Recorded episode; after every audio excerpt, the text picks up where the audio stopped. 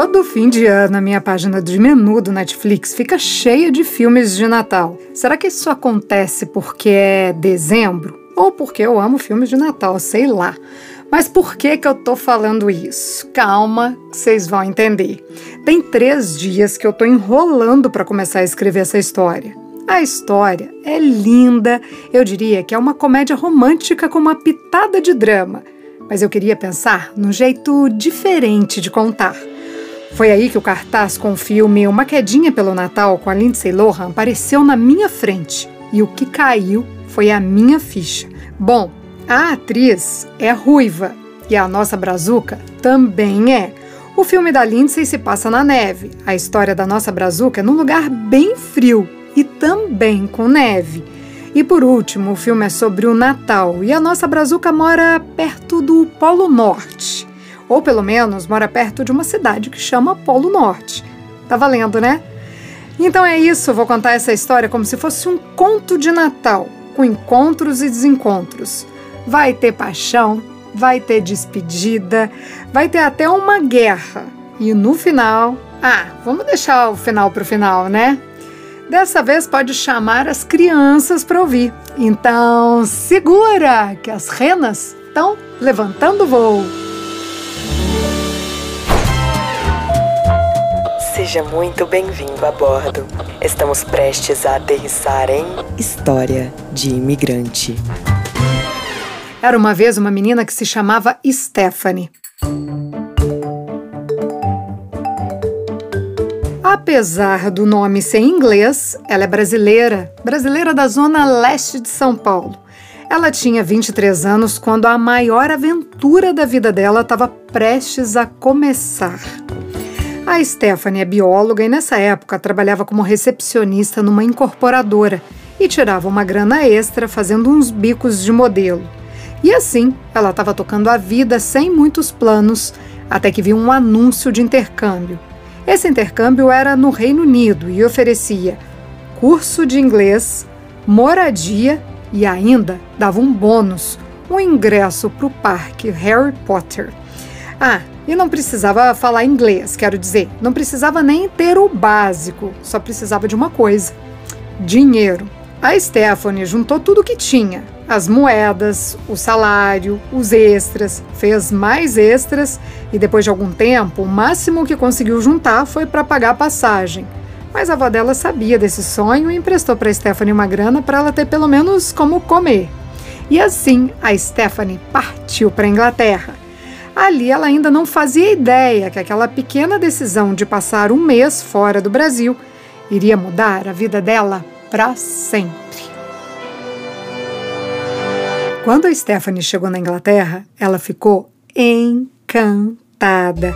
Tudo lindo, ela estava super feliz, achava o máximo se comunicar com todo mundo, mesmo que fosse com a ajuda do tradutor. Mas, gente, a primeira TPM na gringa a gente nunca esquece. Aí bateu aquela tristeza por estar ali sozinha, num lugar desconhecido, sem ninguém da família. Não via a hora daquilo acabar e ela voltar para o Brasil.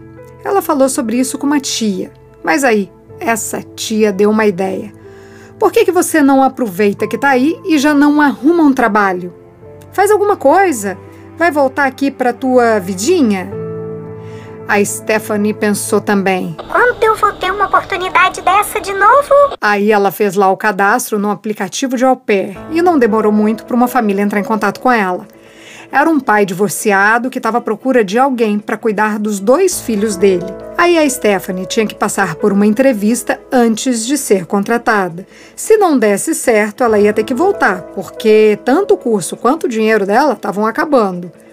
Só que a gente sabe que um mês não dá para aprender muita coisa de inglês, não, mesmo na gringa. E pior, a Stephanie fez amizade com uma brasileira. Aí, falando português, é que não vai aprender a falar inglês mesmo. Então, como foi essa entrevista com o pai das crianças? Por mímica. Acredita? Ela fez uma entrevista de emprego por mímica. E sim, ela conseguiu a vaga.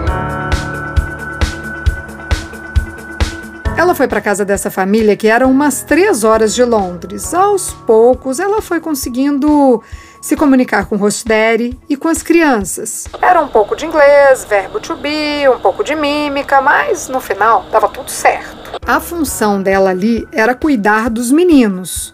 Durante o dia era até legal ficar com eles, mas à noite a solidão batia de novo. E quem tá sozinho faz o quê?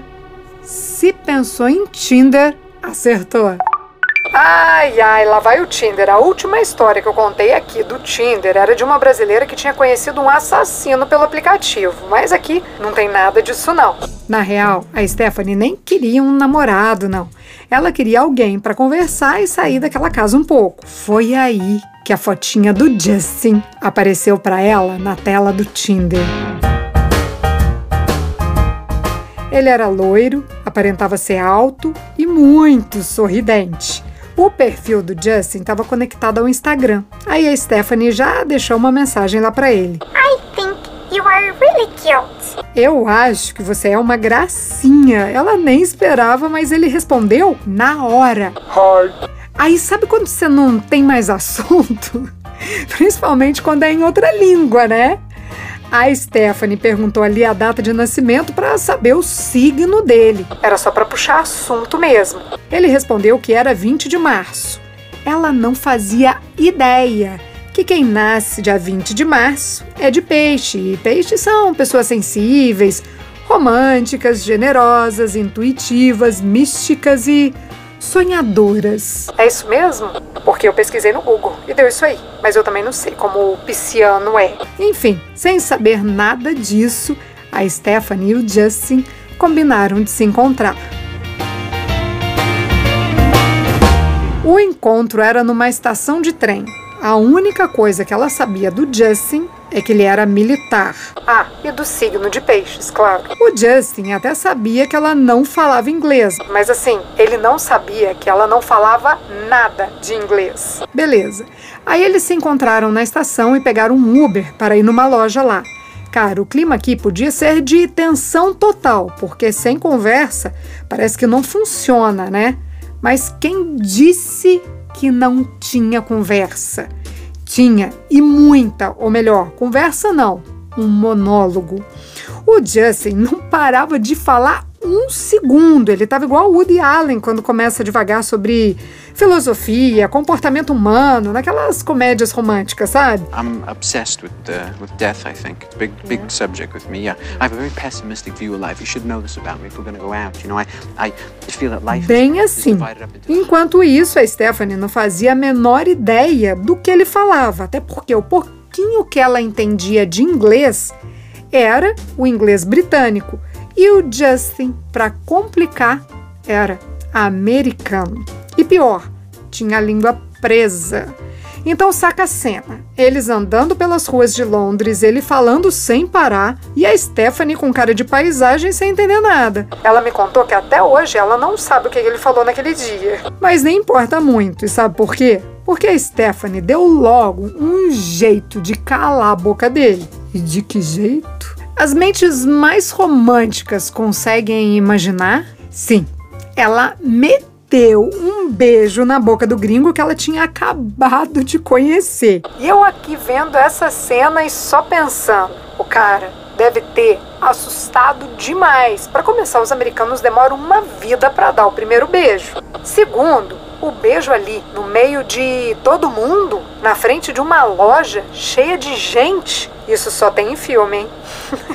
Depois desse dia, foi só love. Toda oportunidade que tinham, os dois ficavam juntos. O Justin morava numa base militar americana e ela sempre ia lá passar o fim de semana com ele até que a relação entre a Stephanie e o daddy começou a ficar estranha. Para começar, ele chamava a Stephanie para assistir um filme com ela à noite. Com o tempo, as investidas do homem ficaram mais agressivas. Deixa eu explicar melhor aqui. Teve um dia lá que ela estava de pijama. Nada demais, era um short com uma camiseta do Harry Potter. E o cara disse que não era para ela colocar aquela roupa mais porque ele ficava excitado. Hã? Até que um dia o Rosderi soltou um papo que queria saber como é a vagina brasileira. Ei, como assim? Nem em tom de brincadeira um comentário desse faz sentido, pelo amor, né? Cara, imagina lá a menina com 23 anos, praticamente sozinha naquele país, vítima de assédio dentro da própria casa. Só sabia chorar, né? Mas se tem um lado ruim, tem um lado bom porque o Justin soube aí desse assédio e chamou a Stephanie para ficar na casa dele até ela arrumar um outro trabalho. Bonitinho, né? Eles tinham acabado de se conhecer e ele ofereceu ajuda para ela. Eu achei fofo. Aqui começa a parte mais melosa da história. Sabe aquele momento dos filmes que a gente assiste com um sorriso na cara, sem saber que tá com um sorriso na cara e sem ter um motivo real aparente que justifique essa felicidade? Pois é, é essa parte. Só que a história aqui é real.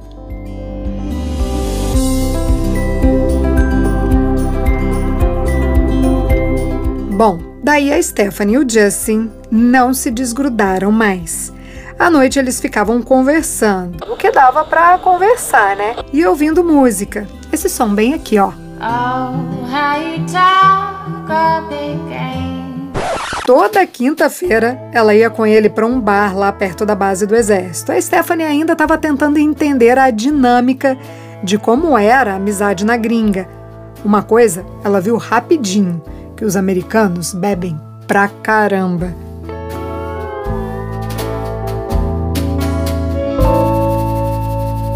Bom, no dia lá, voltando a pé do bar, ele disse para ela que.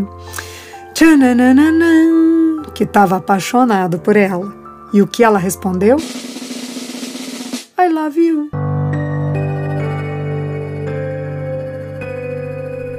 Lindo, né? Mas bora acordar que a história é de romance, sim, mas é romance real. E o que estava rolando na realidade era que a Stephanie estava apaixonada, vivendo na Inglaterra, de favor na casa de um americano que ela tinha acabado de conhecer sem nenhum centavo no bolso e na contagem regressiva para o visto vencer. Aí não teve jeito. Ela teve que ir embora, mas estava inconformada e pensava: será que tudo isso não passou de um amor de férias? Bom, se passou ou não, já a gente vai saber, porque agora, infelizmente, eu tenho que contar que a menina saiu da casa do Justin e pegou o ônibus para o aeroporto chorando. Entrou no avião e chorou mais ainda quando reencontrou a família no aeroporto de São Paulo.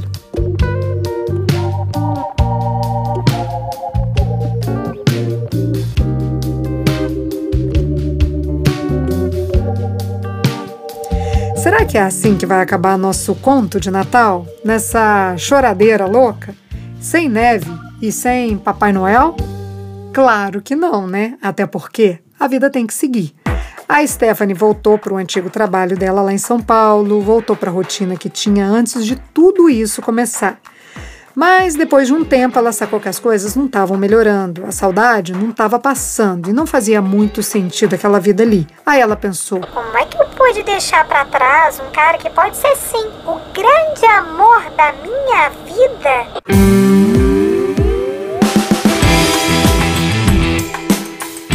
Aí ela decidiu que ia voltar para a Inglaterra. Fez as contas e planejou embarcar dali a três meses. Isso era julho de 2019.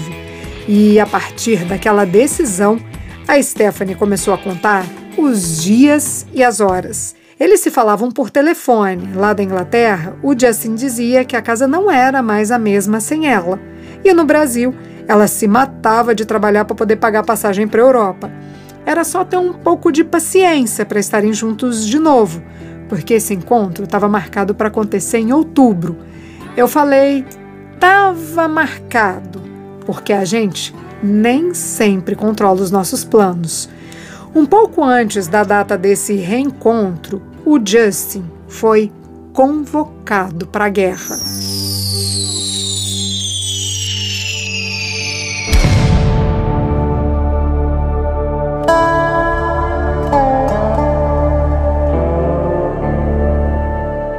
A Stephanie levou um susto.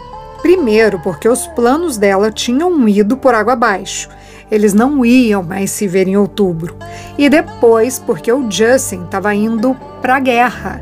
Sim, ele foi chamado para uma missão e a Stephanie nem podia saber para onde ele estava indo. Essa coisa de missão de guerra é assim mesmo, bem sigilosa. Bom, ela ficou sem palavras e depois de um tempo em silêncio, a Stephanie perguntou: É perigoso?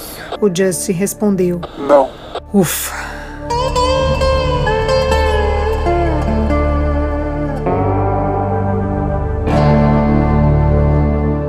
Dias depois, ela foi saber que ele estava em Dubai, num lugar seguro. Isso deu um certo alívio. A gente que vê essas situações de fora não imagina a aflição que deve ser uma mulher vendo o namorado, o marido indo para a guerra, sem garantia nenhuma de que um dia vai voltar. Eu até arrepio aqui de pensar. O consolo da Stephanie naquele momento era poder conversar com o Justin todos os dias. E claro, saber que não era perigoso. Até que os planos mudaram mais uma vez. O Justin ligou para avisar a Stephanie que tinha sido convocado para outra missão. Mais uma vez, ele não podia falar onde era. Aí, ela fez o que dava para fazer ali. Engoliu seco e voltou a perguntar: É perigoso? E dessa vez, a resposta do Justin foi sim. Um tempo depois, a Stephanie viu nos jornais que estava rolando uns ataques contra talibãs no Irã. E era lá a missão do Justin. Ele estava no meio de uma guerra no Oriente Médio. Enquanto na internet todo mundo dava risada de memes que brincavam com a possibilidade de uma terceira guerra mundial, ela estava com o peito apertado de incertezas. Aí a Stephanie ficou meio pé da vida com a indiferença das pessoas e até parou de assistir televisão, de ouvir rádio, de ver notícias online. Ela preferiu ficar sem saber o que estava acontecendo. Se desconectou do mundo, mas sempre que dava, o Justin ligava. Nem que fosse para dizer que estava com saudade, que eles iam se reencontrar. Quando Justin foi mandado para o Iraque, ela ficou mais tranquila. Ele não estava no fronte de guerra e isso deixava a Stephanie mais calma. Se é que alguém fica calmo numa situação dessas. O Justin trabalha na parte de munições e bombas. E na guerra não tem folga e nem expediente. É de segunda a segunda. Ele contava que só tinha coisas enlatadas para comer. Banho? Só se for de balde com água fria. E medo, claro. Esse era o ambiente. Bom, o tempo foi passando, tinha angústia sim, tinha saudade, tinha dia que a Stephanie até chorava, mas tinha esperança de que as coisas iam se resolver. Até que um dia lá, o Justin fala para ela que estava na hora deles se verem novamente. O plano era a Stephanie ia para a Inglaterra encontrar com ele no aeroporto da base americana. Quando isso ia acontecer? Em março de 2020. Aí você está pensando: ah, né? De novo não. Pandemia chegou e estragou tudo. Pensou isso? Março de 2020, né? Mas olha só um detalhe: a passagem dela era para o dia 3 de março, uma semana antes do lockdown. Então, tudo aconteceu do jeitinho que foi combinado. Depois de quase oito meses longe um do outro, a Stephanie foi encontrar o Justin no lugar que eles marcaram. Tem até vídeo desse momento, eu vou colocar lá no nosso Instagram, porque ele é super emocionante. Fala aí, quem nunca sofreu por amor que se jogue do penhasco? Porque a gente sofre, mas a gente é feliz também. Mas daí, voltando aqui para a história, alguns dias depois da chegada dela na Inglaterra, o mundo parou e todos se trancaram dentro de casa, inclusive a Stephanie e o Justin, na Inglaterra. Foi nessa época que ele colocou a aliança na coleira da gatinha dele e pediu a Stephanie em casamento.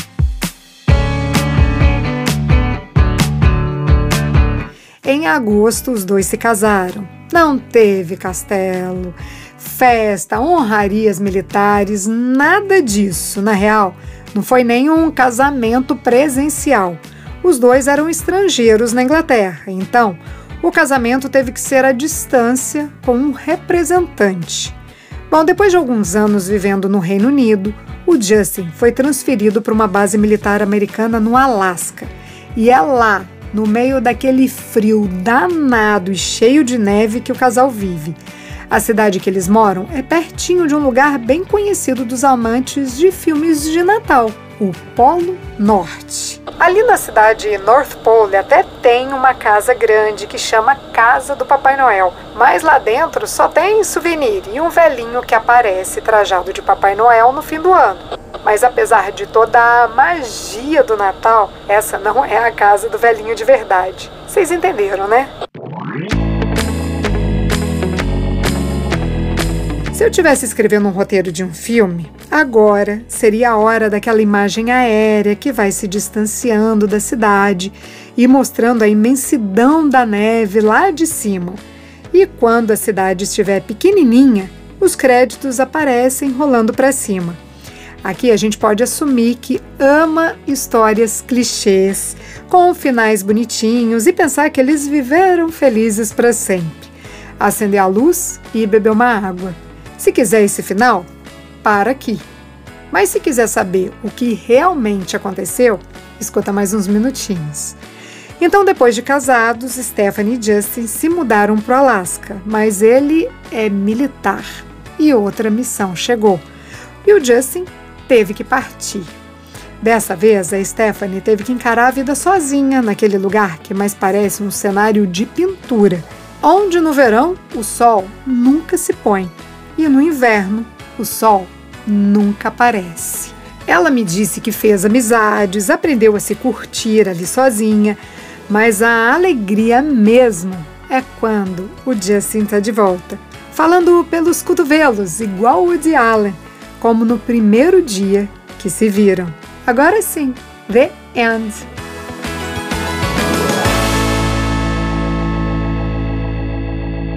Essa foi a história da Stephanie.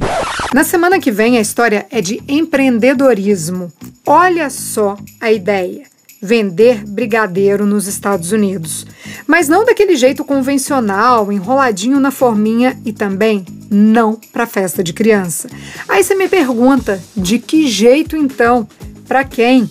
Ela vende brigadeiros para grandes empresas. E mais, são os funcionários dessas empresas que fazem o trabalho pesado de enrolar os brigadeiros. A ideia é tão genial que nossa Brazuca passou a exportar para 50 países e foi parar na revista Forbes. Mas aqui no podcast a gente conta com muito mais detalhes e fala se o brigadeiro é bom ou não. Hum, já tô aqui com água na boca. É na próxima quinta-feira, aqui no podcast História de Imigrante.